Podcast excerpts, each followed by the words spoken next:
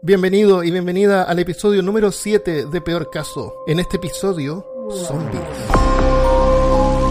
Hablándote desde los lugares más salados de Austin, Texas, soy Armando Loyola, tu anfitrión en este podcast sobre ciencia, historia y cultura de lo extraño, terrible y perturbador. Junto a mí esta semana desde Curitiba está mi buen amigo y coanfitrión Christopher Kovacevic. Yo creo que la transición para este episodio va a tener que ser eh, un zombie, ¿no? Parece que sí. Que diga brains. Que diga brain. Yo creo que este es uno de los episodios más perturbadores que hemos hecho, así que no es muy apto para los frágiles de estómago. Ni de mente. No, Decisiones difíciles tendrán que ser hechas durante el camino. pero hay- alguien tiene que hacer el, el trabajo sucio.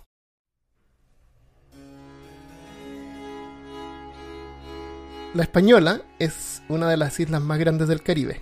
Está al este de Cuba y al norte de Venezuela. Si tú miras el Caribe hay dos islas grandes, una es Cuba y a la derecha la Española.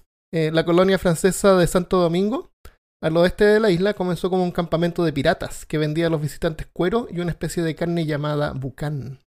¿Cómo se llamaban los piratas que vendían bucán, Christopher? Bucaneros. Bucaneros. ¿Cómo pueden saber más lo que están escuchando? Eh, pueden ir a nuestro episodio número 4 sobre piratas. Eso. Por el año 1640 se les terminó la carne que provenía de ganado que habían dejado los españoles y decidieron irse a atacar galeones españoles en vez.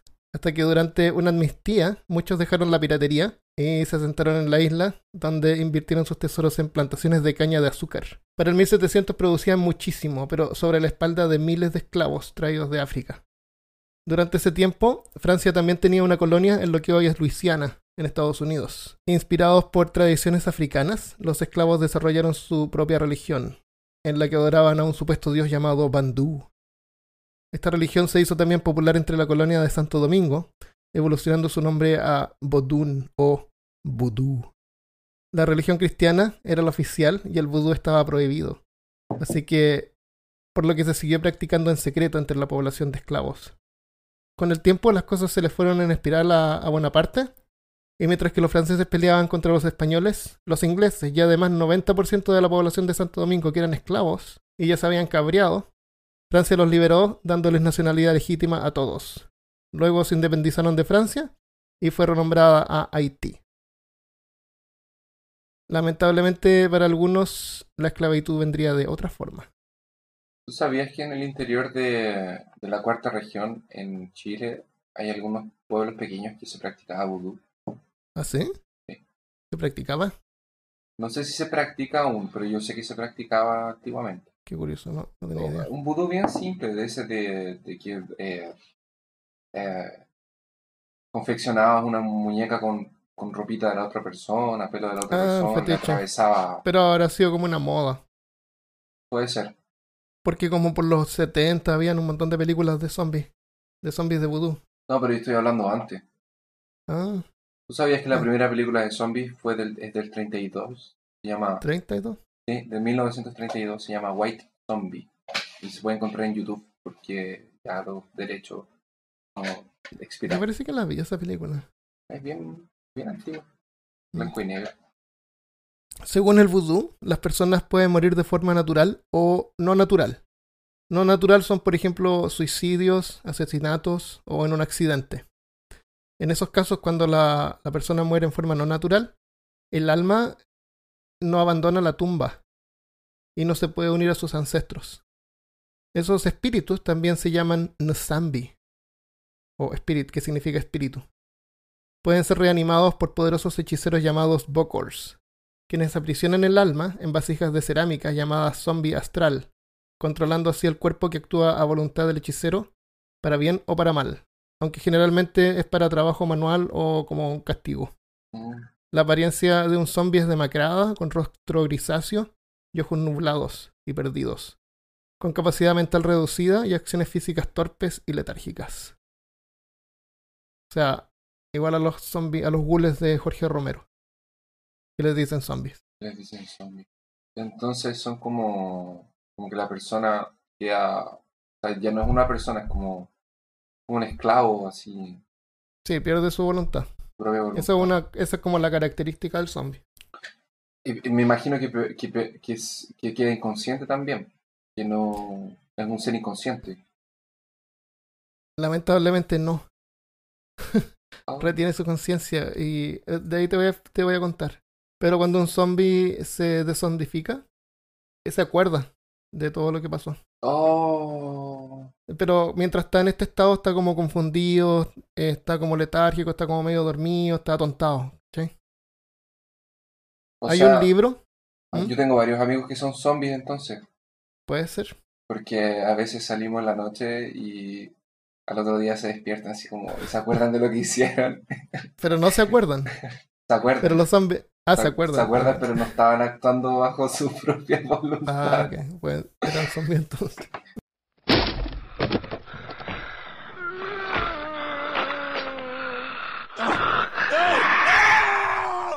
Eh, hay un libro que se llama La Isla Mágica de William Seabrook y se recolecta esta historia. En 1918, una productora de azúcar llamada Hasco estaba contratando trabajadores adicionales para la cosecha. Familias enteras trabajaban en la producción y se les pagaba semanalmente.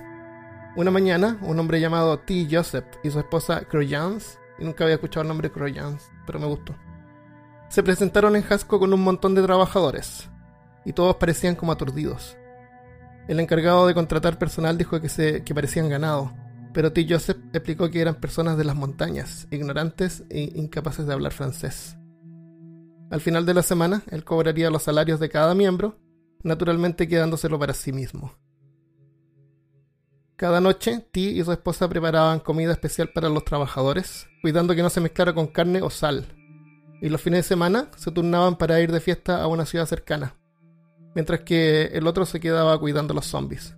A los trabajadores, perdón. Eh, un día Croyance sintió lástima por los trabajadores y se los llevó con ella. Dirigió a los trabajadores al pueblo y se sentaron mirando fijamente a la sombra de un árbol mientras pasaba un desfile. Un vendedor ambulante que vendía galletas de azúcar con maní pasó y Croyance compró algunas para ella y también para los zombies. Pero ella no sabía que el maní en las galletas había sido salado antes de hornear. Y al probar la sal, los trabajadores aturdidos despertaron asustados, caminaron sin cesar a su pueblo natal, con Croyance incapaz de detenerlos. Al llegar al cementerio, se separaron y cada uno encontró la tumba que les pertenecía. Descendieron en ella y murieron nuevamente.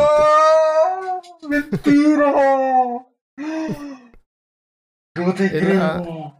Yo creo que la historia, si es que es real, debe haber sido hasta que comieron sal. Parece que la sal. Sí, la sal tiene un, un, eh, tiene un efecto como que los despertaba, Sí, lo- los sacaba del trance. Eh, eh, de hecho, eso se pasó a la cultura popular y una de las formas de- como de combatir este, es- es- en, eh, esta toxina, este virus ajá. o esta evolución de, de- Era una toxina. Era eh, con sal. Eh, existen historias en las que personas eran zombificadas para quitarlas del camino o mantenerlas bajo control. Tenía otra historia, pero no quería alargar mucho el, el episodio. Eh, pero era más que nada eso, era para controlarlas, para hacerlas trabajar, o cuando alguien era molesto, eh, sea, lo zombificaba. Básicamente era, eh, los, los mantenían drogados. Sí, básicamente. El veneno zombificador. White Davis es un profesor de antropología de la Universidad de British Columbia en Canadá. En Canadá. Mientras trabajaba en su doc- doctorado en entobotánica, que es la disciplina que estudia las relaciones entre un grupo social con las plantas, viajó a Haití para estudiar el compuesto usado en la zombificación, que sabía que era una especie de veneno. Convenció a un sacerdote vudú llamado Marcel Pierre que le enseñara el compuesto a cambio de cientos de dólares que. de cientos de miles de dólares que podría pagarle si el veneno era real. Creo que nunca le pagó. Consistió. al final lo convenció y consistió en extraer el cuerpo de un niño de tres años de su tumba. Trabajaron de noche y después de frotar una sustancia aceitosa en su piel, el sacerdote aplastó la cabeza del cadáver en descomposición con las manos y le añadió a un mortero que contenía plantas, y los cadáveres de un sapo y un gusano de mar, que previamente habían sido colocados dentro de un frasco y enterrados en el suelo hasta que las criaturas habían muerto de rabia, muerto de enojo. Agregó varios peces que había rostizado en una parrilla y trituró todo hasta obtener un polvo, que puso en frascos de vidrio. Colocó los frascos en un ataúd con el resto del cadáver del niño y lo dejó enterrado por tres días. y así David obtuvo su veneno. En su camino de regreso también encontró un campo de plantas que reconoció como Datura Stramonium. Y lo más preocupante es que esto ocurrió en 1982. Ah, oh, ¿Qué? Sí, es actual. bueno, no es tan actual, pero no, es muy, no estamos hablando del año 1600. Es una época muy presente.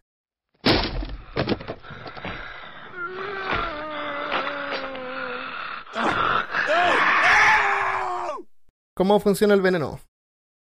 Este se aplicaba sobre la piel, como, una, como un ungüento. Las plantas provocan erupciones cutáneas, llagas e irritaciones en la piel, lo cual permite a las toxinas alcanzar el torrente sanguíneo más rápido. El sapo era venenoso, y al ser encerrado con, un, con una amenaza que representaba el gusano de mar, este producía más toxina antes de morir. En otras partes leí o escuché de que el gusano tenía que ser amarrado sobre el, sobre el sapo. Porque si no, me imagino que el sapo se va y se come el gusano, ¿no? El sapo estaba vivo. Sí, el sapo estaba vivo y creo que le amarraban el gusano encima. Era como para producirle una incomodidad. Entonces, mientras, Ah, para dejarlo mientras lo dejaban vacío, claro, producía más toxina. Eso, Eso, eso era el, eso, el efecto que producía, claro. El, el pez usado era pez globo, eh, cuya tetro, tetrodotoxina es una de las toxinas más venenosas conocidas. Los efectos incluyen reducción de temperatura, una sensación de picazón, que sigue con entumecimiento, y a, y a menudo dando la sensación de flotar, parálisis y ojos vidriosos, llevando eventualmente a un estado de coma, y lo peor de todo, se retiene la conciencia hasta que la víctima del veneno muere o se recupera, dependiendo de la dosis. O sea, los que son afectados por esto se pueden recordar cuando murieron y fueron y los enterraron. Porque los entierran vivos, básicamente. Pero ellos sienten, escuchan, supongo. Esto explica por qué quienes han sido zombificados recuerdan su muerte y una sensación de flotar sobre el suelo. Además, los efectos que hace que parezca muerto para los médicos y familiares. Eh, Finalmente, ¿Mm? eso- esas personas eh, después pueden comunicarse. Esos zombies hablan. sí, hablan.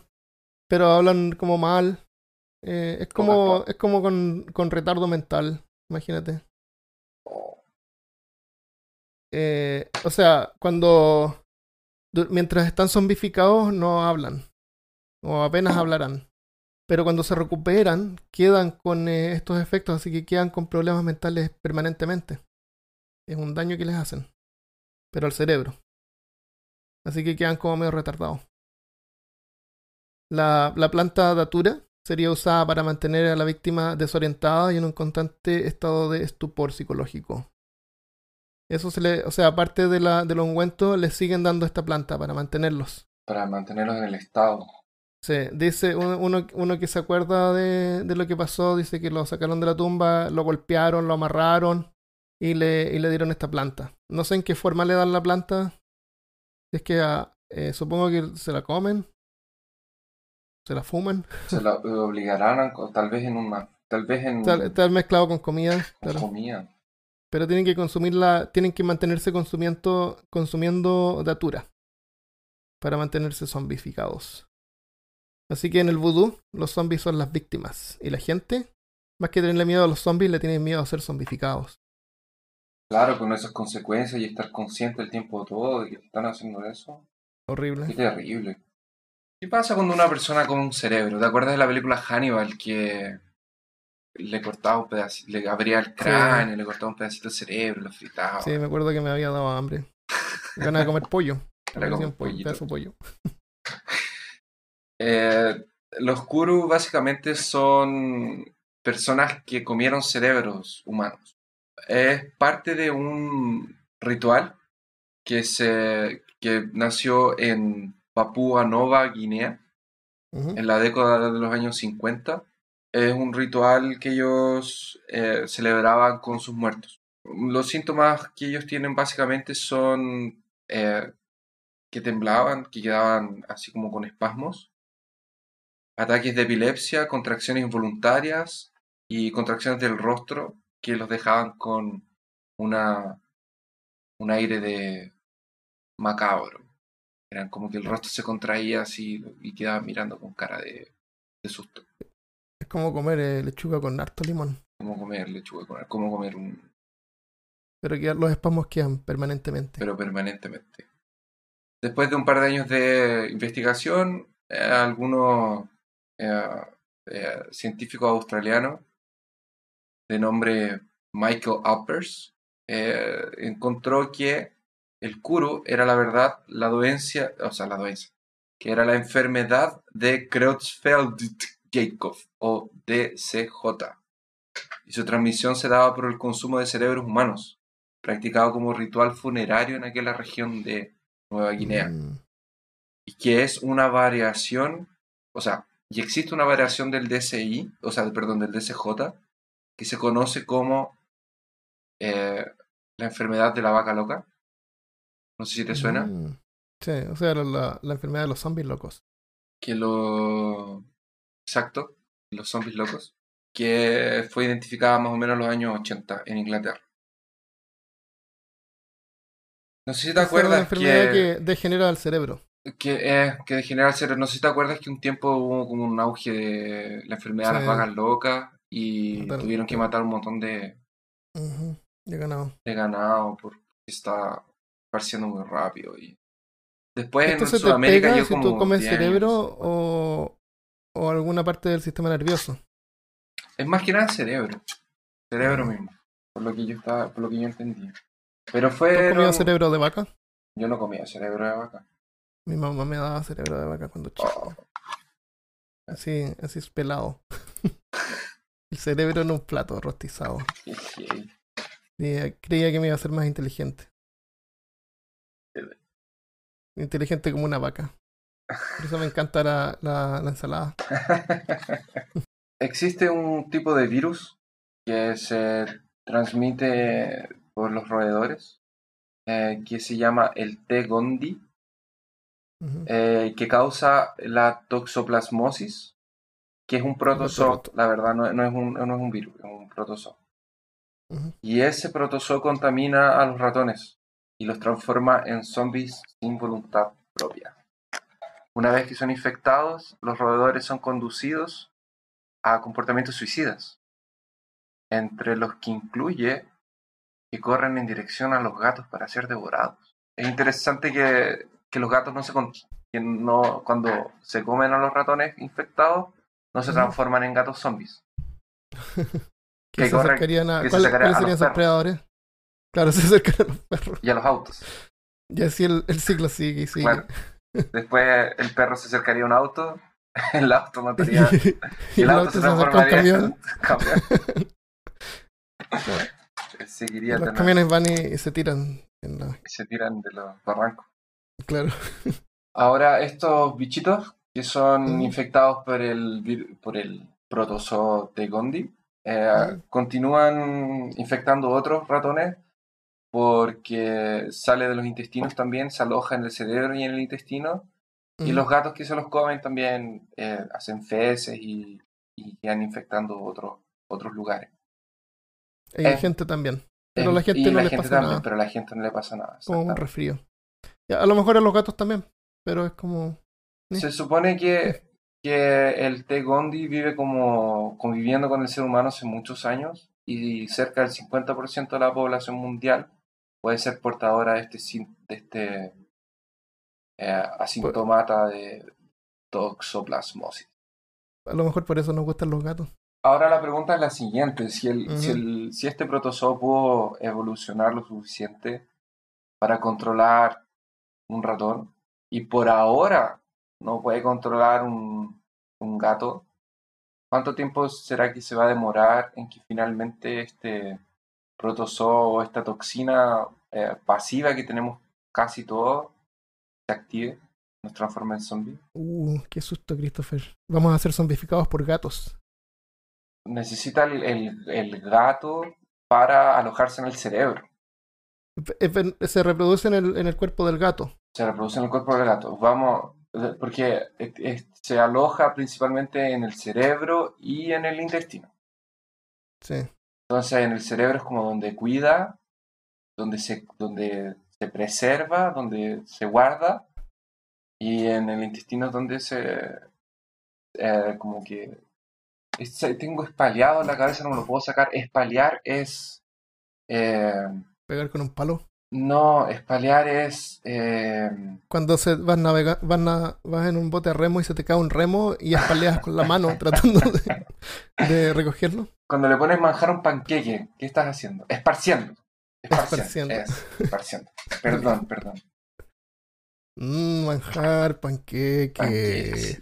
Brazo de reina. Oh, yo voy a hacer. Oh, mañana voy a brazo. hacer panqueque. Mañana. En bra mm, brazo. Eh, todos estos parásitos son como súper eh, específicos con la especie que, que pueden zombificar. Así que eventualmente sí, podría haber algo que nos controlara. O tal vez ya lo hay. Y no Quizá, sabemos. tal vez el paciente cero ya está por ahí. Bueno, de hecho, la, la flora intestinal que tenemos en los en la en el intestino produce dopamina y serotonina, igual que Ah. el cerebro. Así que, En menores cantidades, claramente. pero con- es, importante para controlar nuestro nuestro ánimo. Sí. Así que comer nos hace sentir bien y produce dopamina, serotonina en los intestinos. Bacon, es vida. ¿Tú has escuchado que tenemos un cerebro que habían encontrado células cerebrales en el estómago? Porque dicen que hay gente que, que piensa con la guata o con el estómago. Sí. Y a lo mejor no es tan falso eso. Antiguamente se creía que el corazón era. En Medio Oriente se creía que el corazón era el centro de la razón y el estómago era el centro de las emociones. A lo mejor no estaban tan equivocados. Eh, caracoles. Caracoles, caracoles. ¿Qué caracoles. sería peor que fueras zombificado y te comieran los ojos?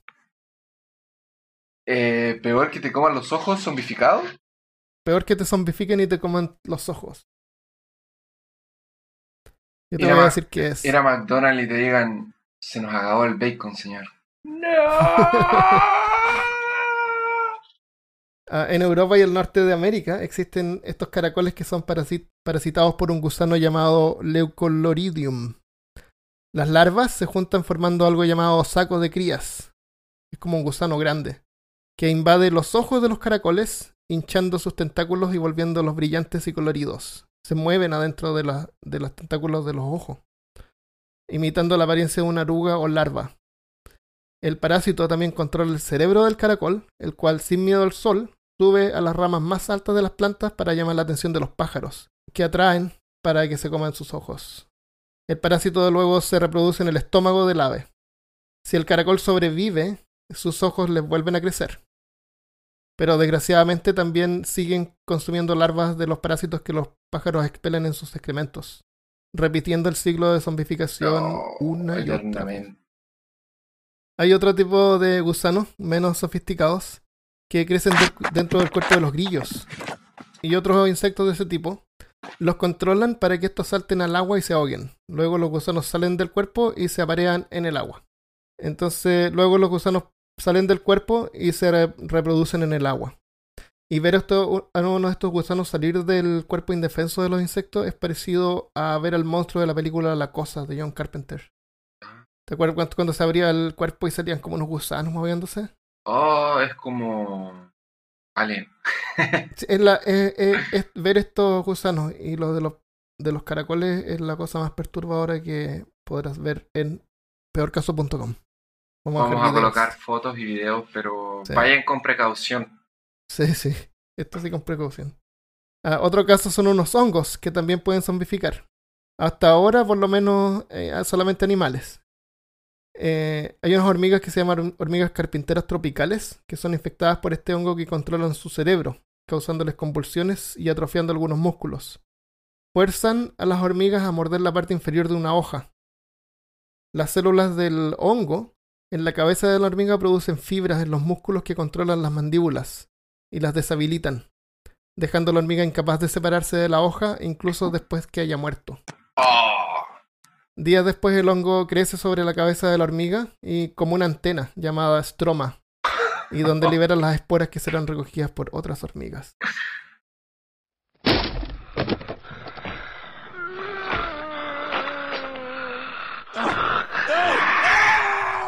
Diría estuve armando una situación, vamos a suponer una situación hipotética, si es que no está pasando aún las autoridades nos tienen todo escondido y tiene todo oculto y la internet aún no llega a internet. Imagínate que no llega a internet, porque el internet es el responsable en estos tiempos de, de hacer que todo llegue, de informar a las personas sobre todas las teorías de conspiración.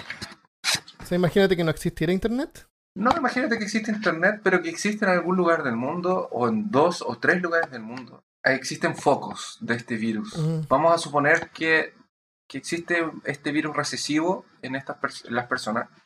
Ujú. hablábamos del T. condi, que, se, que vamos a pensar que evoluciona en un T zombie y que, Ya, esa, que ese virus recesivo está en las personas que se comienza a activar. Se activa en focos en, en- en grandes lugares, por ejemplo, un foco en África, un foco en Asia y un foco en Norteamérica. O un foco aquí en Brasil, que Brasil es gigante. ¿Estás preparado? ¿Nuestros oyentes están preparados para sobrevivir a un apocalipsis zombie? Ah, yo no estoy preparado. El otro día que hubo el, el tornado, no, eh, la tormenta, en el supermercado, cuando fui ya no quedaba, no había agua, no había linternas. Eh, la gasolina eh, empezó a faltar, no porque hubiera falta de gasolina, sino que la gente empezó a llenar todos sus autos. Y por varios días, sin que hubiera ninguna emergencia, por una semana no había gasolina. Imagínate que a veces en países como Chile, que sufrimos de terremotos y temblores constantemente, no estamos preparados. O sea, con suerte tenemos vela en la casa, cuando en realidad deberíamos tener como un kit para correr. O sea, yo tengo. ¿Cuántas linternas tienes tú ahora? Si ahora se corta la luz allá. Ahora, en este momento. Dos. ¿Tienes alguna linterna? Aparte de tu teléfono. Sí, tengo dos linternas. Dos linternas. Yo también tengo dos linternas. Tengo tres linternas. Tres linternas, el teléfono y el, un cargador de teléfono que también tiene linterna. Como yo soy te- medio- Pero yo tengo un generador también. eh, ya, De, de, yo, ocho- no- de- yo- de 800 watts. yo no tengo generador, pero como yo soy medio, medio loco, en mi velador al lado de, de, de hecho tengo en mi velador tengo una cortapluma un par de eh, de linterna eh, así como cosas que si necesito salir rápido las puedo meter en los bolsillos y salir ¿Y cuerda? no cuerda no tengo Estas cuerdas, pues. Todo buen jugador de rol sabe que sabe que tiene cuerda. cuerda cuerda infinita Cuerda importante. Pero esto, en serio que. O sea, no es broma. eh, La gente usa estos brazaletes de cuerda de. Eh, cuerda de, de paracaídas Cuerda para que, que arma el, el brazalete, pero si tú lo necesitas en una emergencia lo puedes desarmar y tienes una cuerda como de dos metros, por ejemplo. oh genial O de un metro. Que te puede servir para estrangular a alguien, a un zombie. no sacas nada estrangulando un zombie. Todos ¿No? sabemos que no sacas nada estrangulando un zombie. la regla básica de, de combatir zombies es darle la cabeza. Ok. Y vamos a, vamos a desmentir, porque los amigos que están pensando en que tener un arma de fuego tal vez es la solución en un apocalipsis zombie, si no tienes experiencia disparando, lo peor que puedes hacer es, es tratar de agarrar un arma y disparar. No es tan... Es mejor tener un bate de béisbol o algo así, yo creo. Y el bate de béisbol no puede tener eh, ni clavos ni alambre de púas, por favor, no crean que eso es una buena idea porque se les No. va a quedar. Si le pones clavos al, a tu bate de béisbol y le das la quiebras. cabeza a un... Ujú. Si es que no lo quiebras, y le das la cabeza a un zombie, no, eh, no, ni siquiera se va a salir el clavo. El bate de béisbol se va a quedar pegado en el cráneo Ah, y no lo vas a poder sacar de vuelta. Porque al- Sí. en, la- en el momento en el que trates de hacer palanca, el clavo se va a, a doblar y, puede- se va a quedar allá sí. adentro. Y vas Y a puede romper el. ¿Y qué hay sobre mi máquina de cortar pasto? Todos sabemos que puede abrir el paso entre un Claro, grupo de zombies. entre, entre un grupo de zombies, puede ser una máquina de cortar pasto, puede ser tus plantitas para defenderte. Claro. Entonces, ¿Y qué pasa si lo logro controlar y, y pueden ser mis esclavos y, y hacerme azúcar? te podrías transformar en Para un mi café. gran te podrías transformar en un gran empresario del azúcar. Pero la regla, la regla número uno ante cualquier emergencia, ataque de alienígena, ataque de zombies, ataque de momia, eh, ataque de piratas, monstruos salidos del profundo del mar, es estar preparado. Estar preparado es sobrevivir. Y nunca tenemos que tener en mente que no va a pasar. Yo soy, yo soy uno de los que cree que algún día va a pasar un apocalipsis zombie, entonces estar preparado. Algunas cosas interesantes que podrían pasar es que para manipular alimentos, porque las uñas podrían tener eh, algún rastro de, carne, de, sangre, si estuviste en contacto con zombies o, el, la misma... Si le, cambié la, si le cambié la arena a los gatos. O si le cambiaste la arena a los gatos, porque el virus se puede alojar en el intestino y como lo vimos antes, de ahí se va la saliva, la sangre y al cerebro. Ahora, un zombie, por mucho que sea un cuerpo inactivo, porque no están vivos, entonces es un cuerpo activo, él necesita algunas cosas básicas para que ese cuerpo funcione indiferente de que si está muerto o no, si tiene conciencia o no, si tiene inteligencia o no. El cuerpo para funcionar necesita de algunos elementos. Entonces, un, un zombie que no es hidratado, y como los zombies no toman agua, ellos se hidratan como con sangre. La sangre la mm. obtienen eh, de los cuerpos que van consumiendo. Pero si un zombie no se hidrata, o sea, no tiene contacto con ningún ser humano vivo, porque al parecer animales ellos no atacan, al parecer, pero hay algunos, hay algunas, en alguna, hay en el, hay como algunos canon que atacan animales. Sí, creo que en Walking Dead aparecen perros zombies. En The Walking Dead atacan el caballo de Rick. Se lo comen. Mm. Pero hay otro. Pero... en el Walking Dead del juego de PC, o sea, en el juego, en el videojuego eh, la de la niñita esta, Ajá. Clementine, Clementine. Sí. Ella tiene que matar a un perro que. No, olvídalo. No. Creo que no, no le, esta tenía hambre y le trata de robar la comida y, y la ataca. No, pero generalmente los zombies, A, los zombies atacan, en el, por ejemplo, en, en, la, en, la, trilogía, en la trilogía en, como en la línea de, de, Romero, hay uno que es el diario de los muertos o algo así, que, que no atacan a los animales. De hecho, tratan, ellos tratan de que ellos se coman un caballo, no pudieron hacer con eso. Bueno, como vimos, todos estos parásitos son bien particulares en cuanto a la especie que pueden controlar. Exacto. Es muy específico.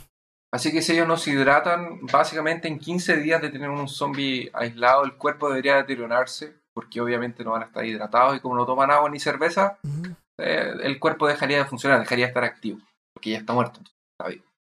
hay que echarle sal entonces. Ah, exactamente.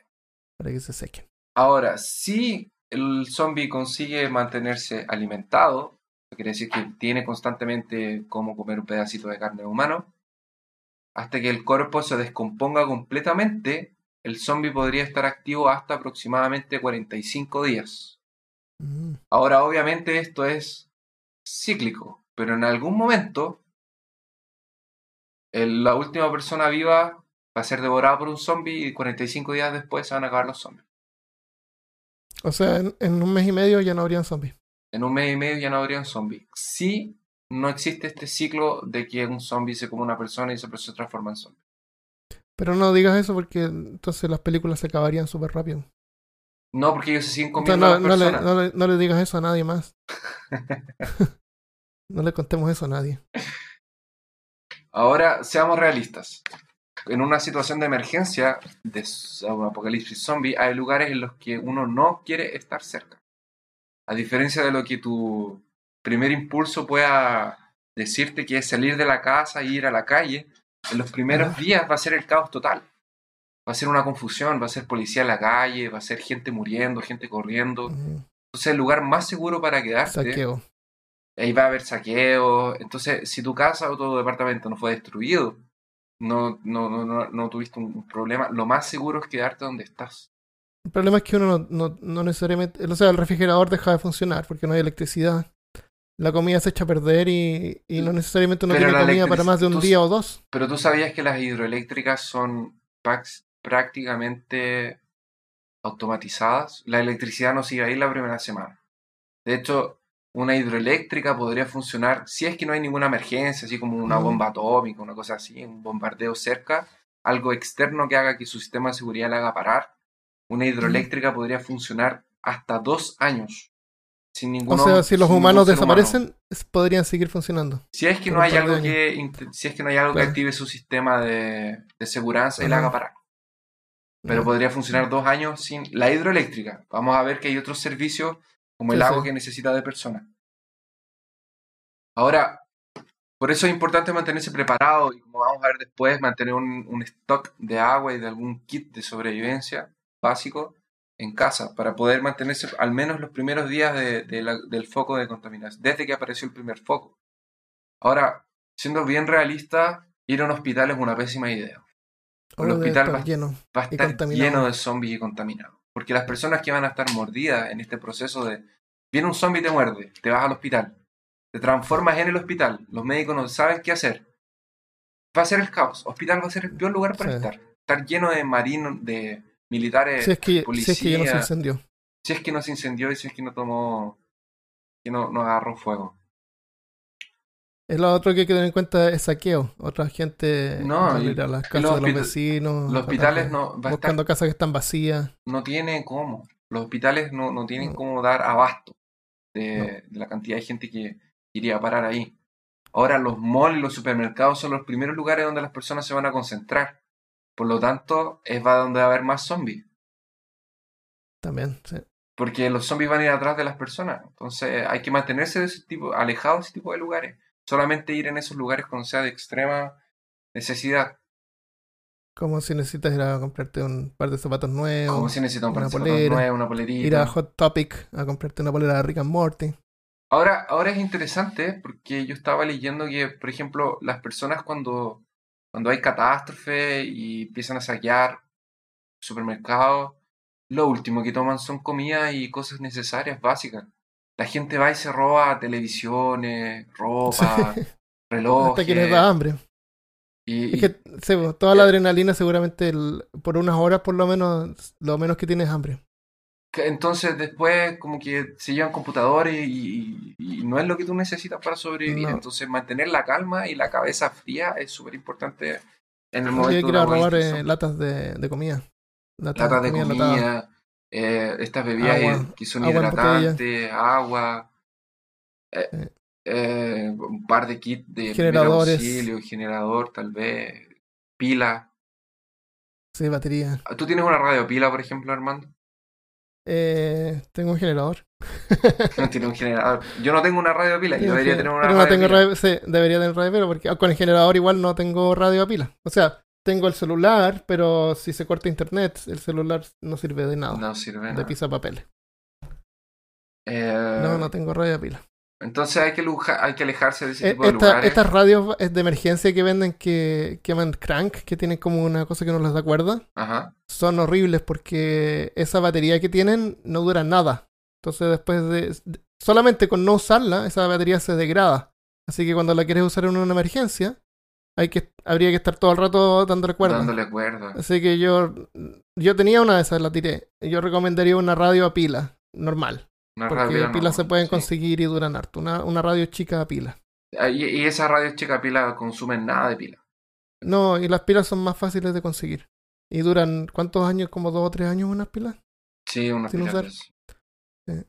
Ah, entonces, alejarse de lugares centrales, incluso de estaciones militares, porque a veces van a estar tan nerviosos que te van a ver Mm. llegar medio ensangrentado, medio sucio y te van a disparar creyendo que eres un zombie.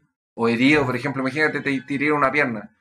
O te, te, te raspaste, pero no es una mordida. Y van a pensar que estás mordido y te van a disparar. Y entonces, yo no confiaría mucho en esas estaciones militares. No, No. como que me, me parecen ser amigables. Aparte que van a estar preocupados de las milicias que se pueden formar. sí. Y podrían haber, eh, si uno sale a la calle, podría haber letreros con anuncios de gente que ofreciendo algún servicio. Que, pero también podrían ser trampas También podrían ser trampas. para atraerte y robarte. Ahora, cárceles y cementerios son lugares porque las cárceles están totalmente sobrepoblacionadas, no pueden salir, nada puede entrar, un zombie adentro y hacer la fiesta. Y cementerios, bueno, eh, Pero en las, en las cárceles nadie entra, así que estarían seguros hasta que se les termine el alimento y ahí escaparían. y ahí escaparían. O si se les Eh. entra un zombie de alguna forma, Sí, ahí sería el final. Ahí sería el final, el final. Eh, la gasolina sí va a perder en menos de lo que podemos esperar, porque obviamente como contó Armando, todas La gasolina dura un día. Un día se termina. Así que Por- el- no, porque, no porque se termine, la gente llena los estanques de todos los autos. críen caballos y cómprense una bicicleta a todo terreno, si fue mejor, con un par de ruedas de repuesto. Tampoco los sistemas de gobierno se van a ir perdiendo, entonces los líderes, las esferas de poder se iban a ir desarmando, las grandes empresas ir desapareciendo. Probablemente ellos iban a pagar una cantidad de dinero para escapar para algún lugar, para desarrollar un búnker, para tener protección militar, no sé. Eh, porque esto, estos iban a ir debilitándose a poco, iban a perder las comunicaciones y o iban a transformarse en zombies. Todo quedaría en forma local. Lo que básicamente iba a traer líderes de milicia y bandos que vagarían por las tierras. Entonces, nunca se olviden que la peor amenaza es el mismo ser humano. Si, si, usted vive en un, un departamento, no use eh, los elevadores, no use los ascensores porque van a colapsar. Eh, por mucho que tenga generador, el edificio va a colapsar en algún momento, tal vez en funcionamiento, porque requieren de mantenimiento eh, constantemente. La electricidad probablemente iba a tener ondas de ida y venir y dependiendo de las condiciones de cómo tu ciudad recibe energía, puede ser que se acabe. Imagínate quedarte atrapado en un, en un elevador entre dos pisos y en un piso abajo hay zombies mm. tratando de entrar al elevador, tú tratando de subir y va a ser un colapso. Horrible. Y tendrías que comer de noche, porque de día verían tu, el humo de tu fogata. Verían lo del, fuego. Todos, todos prenderían fogatas de noche. Eh, imagínate una escena así, una, una, noche de luna llena, donde hay más luz. Eh, hartas columnas de humo por todas partes. Por todas partes. De poblaciones que están agrupadas cocinando. El agua tiene que ser, en el momento que detectaste el foco, viste confusión, en vez de salir a la calle a ver qué está pasando y quedarte mirando por la ventana, hay que juntar agua. el agua debe ser racionada y inmediatamente almacenada. Así como cada vez que es fuera a ser ingerida, tiene que ser hervida, porque los sistemas de, de agua necesitan personas todo el tiempo haciéndola potable lo primero que la gente hace es llenar la tina, llenar los estanques, llenar lo que puedan, ollas. Las cañerías o el sistema de, de desagüe. deberían funcionar por lo menos hasta que las hidroeléctricas este, paren de funcionar. Pero cuando las hidroeléctricas paren de funcionar, va a comenzar a acumularse mucho desecho. Y mm. muchas de ellas va a tener, eh, se van a tapar y van a tener filtraciones. Así que la calle se va a transformar como en un río de caca.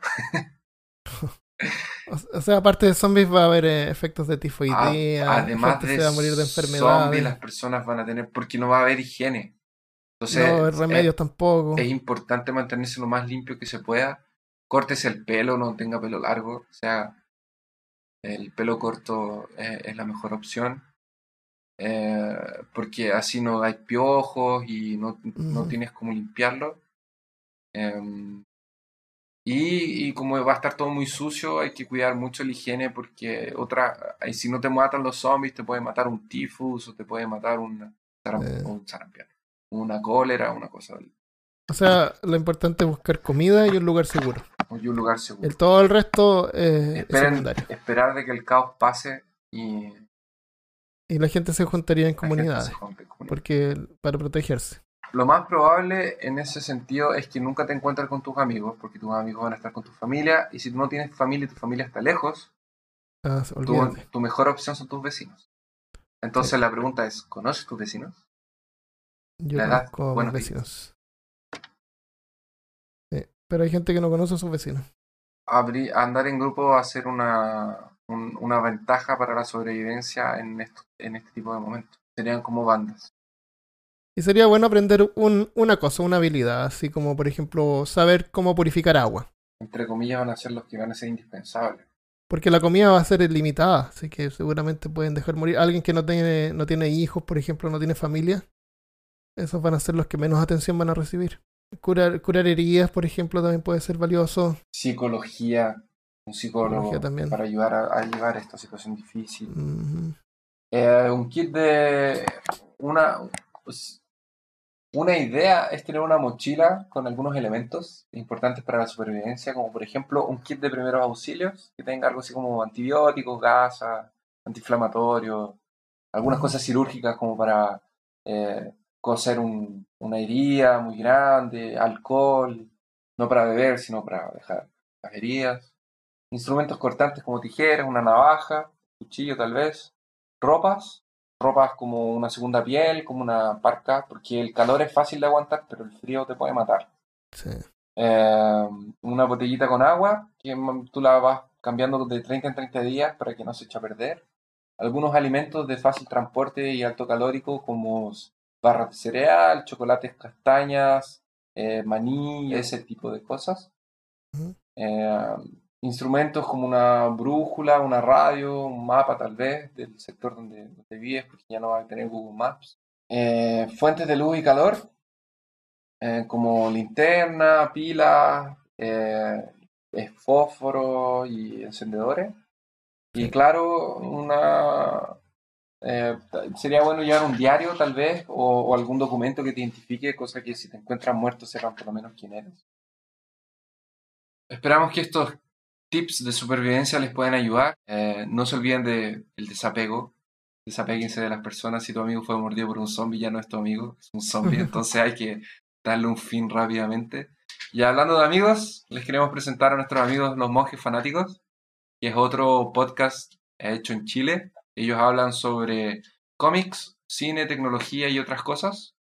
Eh, son tres chicos eh, muy simpáticos eh, y su, uno de sus últimos podcasts es sobre zombies, así que les recomendamos que vayan a su página monjesfanáticos.wordpress con dos s.com y ahí ustedes pueden escuchar su podcast con noticias sobre el cine y series y tipo de cosas.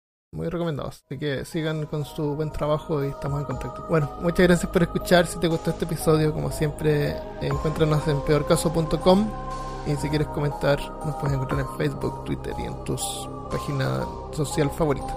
Nos vemos la próxima semana. Chao. Adiós. Rey. Yo quiero café. Café.